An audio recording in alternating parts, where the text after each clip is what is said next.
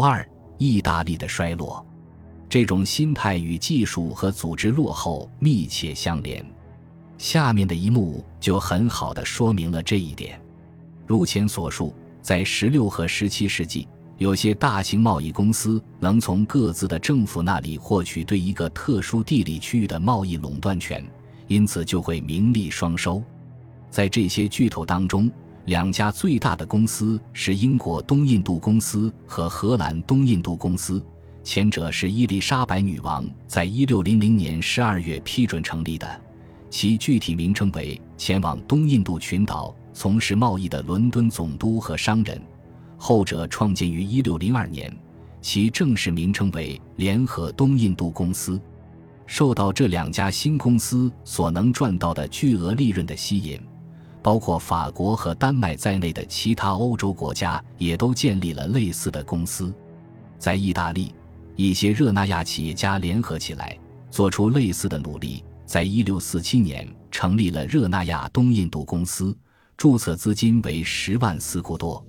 但是，公司一存在于纸面上，这些企业家就发现当地的条件不适宜于他们企业的起步。首先，热那亚没有能够建造英国和荷兰公司使用的那种远洋船的船坞，这意味着热那亚人必须从荷兰泰斯尔岛上的船坞订购两艘船。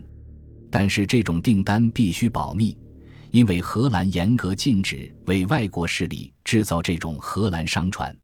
拿到船后，热那亚人随之意识到，在热那亚找不到具备在困难的远洋航行中驾驭这种船的必要经验的水手，因此他们不得不使用荷兰船员。他们一克服这些障碍。这本身就可以表明，意大利与欧洲其他强国相比的落后程度，就在1648年3月3日起航。然而，平时相互是劲敌的葡萄牙人和荷兰人却合谋要把这个新生的竞争对手扼杀在摇篮里。1649年4月26日，一支小型荷兰舰队扣押了热那亚商船，迫使其驶向巴达维亚。1630年。意大利中北部地区遭受了一场瘟疫的毁灭性打击，在不到两年的时间里，四百万人口中有一百一十万死亡。如果承认意大利要保持其传统收入来源或找到新来源是不可能的，那么缓慢而持久的人口衰减就可能是解决其经济困难的一种方法。但是，像一六三零年瘟疫引起的这种剧烈而迅速的人口减少。却起到了提高工资的作用，使出口处于更加困难的境地。况且从长远来看，瘟疫过后人口会再度增长。意大利半岛的总人口在一六零零年肯定有一千二百万左右，到一七零零年有一千三百万左右。然而，在一七零零年，意大利的制造型企业所剩无几。其商业和银行业的优势地位也不复存在。到十七世纪末，意大利从英国、法国和荷兰进口了大量制成品。在这一阶段，它主要出口农产品和半成品，即油、小麦、葡萄酒、羊毛，尤其是生丝和加捻丝。在海事服务领域，意大利沦为被动的角色。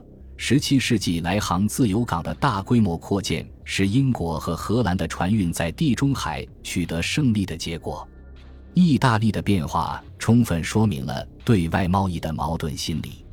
从十一世纪到十六世纪，对外贸易对意大利来说确实是增长引擎，因为它为国家提供了用于转口的原材料和商品，它促进了对制成品的需求。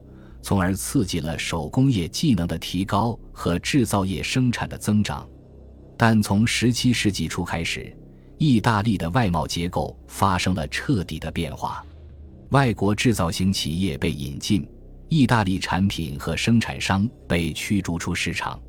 与此同时，外国的需求促进了油、葡萄酒和生丝的生产。有人会认为，从短期来看。意大利从这种新布局中获得了李嘉图理论所说的那种相对优势，但从长远来看，外贸起到一种衰退引擎的作用，它帮助资本和劳动力从第二和第三产业向农业转移。就劳动力而言，这种转移长远来说意味着有文化的工匠和有雄心的商人数量减少，文盲农民数量增加，有土地的贵族权力扩大。贵族在经济、政治、社会和行政管理方面都占据了优势。城市失去了从前的活力。帕多瓦大学和博洛尼亚大学这两所伟大的大学落入被人遗忘的角落。威尼斯派其最佳的枪支发明人阿尔贝格蒂前往伦敦学习现代冶金技术。意大利剩下的几位钟表匠模仿技术娴熟的伦敦钟表匠的风格和机理。意大利开始走上作为欧洲内部一个不发达地区的道路。